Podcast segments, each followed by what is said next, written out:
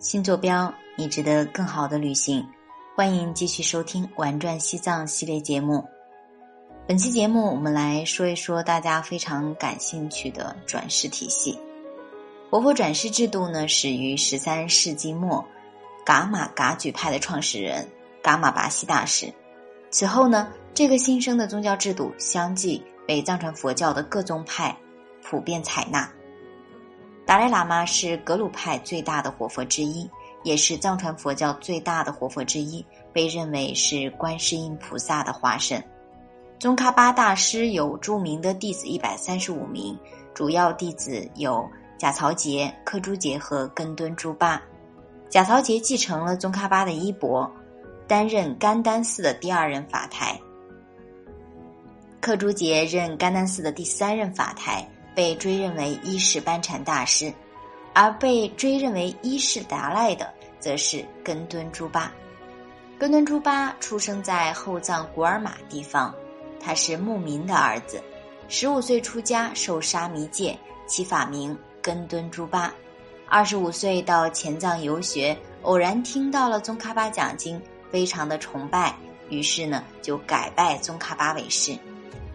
根敦朱巴依宗喀巴大师的教导，刻苦修习了很多经法，被师傅认定日后必有大成就。他在前藏停留十二年，后来又返回后藏著书讲经。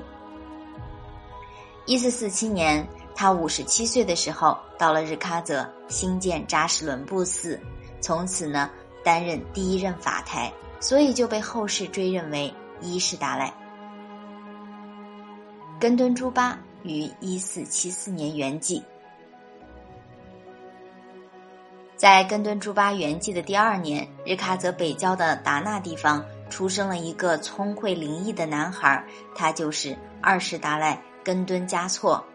一五零九年，他朝拜了拉姆拉措神湖，并在那儿兴建了著名的曲克杰寺。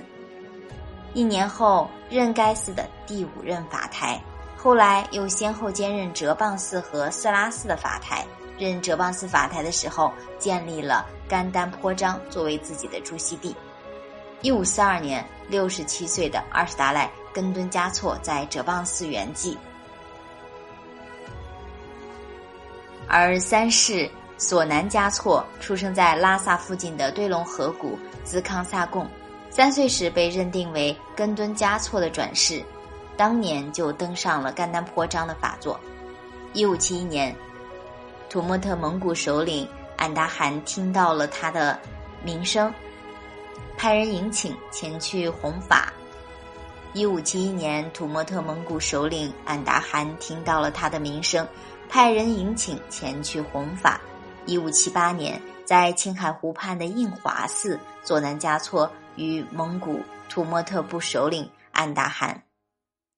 索南嘉措与安达汗会面，索南嘉措的奖金令这位索南嘉措的奖金让这位蒙古首领深深仰慕，于是他与三世互赠尊号。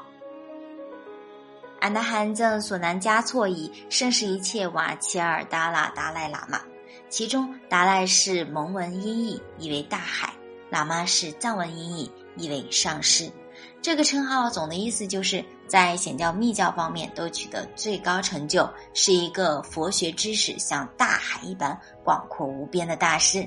这就是达赖喇嘛名号的由来。为了鼓励俺答汗坚定佛教信仰，索南嘉措也回赠给他法王大梵天的称号。一五七九年，三世达赖离开蒙古到青海等地继续布道。一五八八年，索南嘉措接受邀请。但是还是没有成型，就在内蒙古地方圆寂。他的灵柩后来就安放在了塔尔寺。三世达赖的灵魂转世到了一个蒙古帐篷，这就是出生在蒙古土默特俺答汗贵族之家的第四代、第四世达赖喇嘛云丹嘉措。一五九二年，西藏三大寺派代表到内蒙古确认三岁的灵童为索南嘉措的转世，取名为“遍知一切云丹嘉措贝桑布”。由于父母对儿子十分的疼爱，几次推迟了进藏的刑期，因此云丹嘉措在蒙古地方一直生活到了十四岁。一六零三年，云丹嘉措到达西藏，登上哲蚌寺甘丹颇章的宝座。一六一六年，二十八岁的第四世达赖喇嘛在哲蚌寺突然去世，成为了政治斗争的牺牲品。以上呢就是达赖转世体系的一个呃大概的情况。那下期节目的话，还会为大家再来说一说关于班禅转世体系的一个发展。感谢各位朋友的收听，也欢迎订阅我们的更多专辑。想要了解更多旅行知识，想要了解更多旅行内容，可以添加小助手的微信：新坐标拼音首字母二二幺八。新坐标拼音首字母二二幺八，加入我们的听友群，一起相约路上。我们下期节目再见。